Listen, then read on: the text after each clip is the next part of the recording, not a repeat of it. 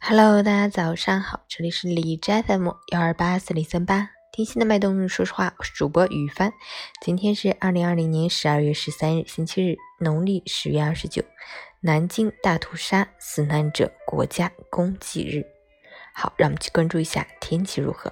哈尔滨多云转晴，零下十四度到零下二十三度，西风三级，冷空气这次兵强马壮，降温并不会止于此，而是准备再创新低。一大波降温在等您。如果您还不穿棉裤，估计冷的叫您怀疑人生。另外，扩散条件转差，空气质量不佳，要做好防护措施。出门戴口罩，既可以防雾霾，也可以防病毒。截止凌晨五时，海市的 AQI 指数为一百二，PM 二点五为九十一，空气质量轻度污染。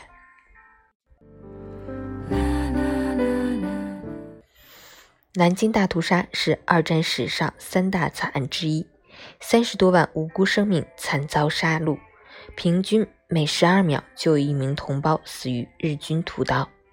这不只是冰冷冷的数字，而是一个个鲜活的生命。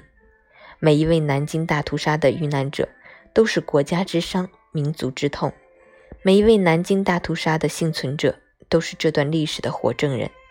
但令人愤怒的是。日本右翼势力至今仍对南京大屠杀暧昧不清，更有甚者认为大屠杀根本不存在。忘记历史就意味着背叛，否认罪责就意味着重犯。